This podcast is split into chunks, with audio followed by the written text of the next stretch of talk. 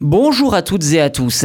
D'après l'Agence internationale de l'énergie, l'AIE, l'installation de panneaux solaires, d'éoliennes et d'autres technologies utilisant les énergies renouvelables devrait battre un nouveau record au niveau mondial en 2022. Ce devrait notamment être le cas en Chine et en Europe avant un ralentissement annoncé dès 2023.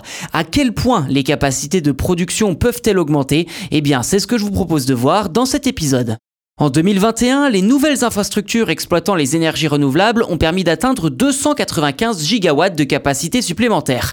Une tendance qui manifestement se poursuit en 2022 malgré la crise économique engendrée par la guerre en Ukraine puisque 320 nouveaux gigawatts d'électricité verte devraient être produits en 2022, soit l'équivalent des besoins en courant de l'Allemagne sur un an. Dans le détail, le photovoltaïque représenterait 60% de cette croissance, suivi d'un bond de l'éolien qui avait connu une sacrée dégringolade avec moins 32% en 2021 d'après l'AIE. Concernant l'éolien offshore, c'est-à-dire sur mer et sur les océans, les installations inaugurées en 2022 devraient surpasser de 80% celles de 2020.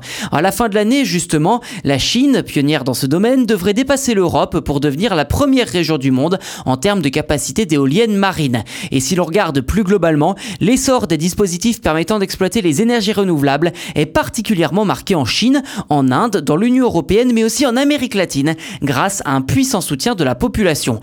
Europe, justement, la croissance des énergies renouvelables a bondi de 30% en 2021 à 36 gigawatts, dépassant le record de 35 gigawatts en 2011, il y a 10 ans.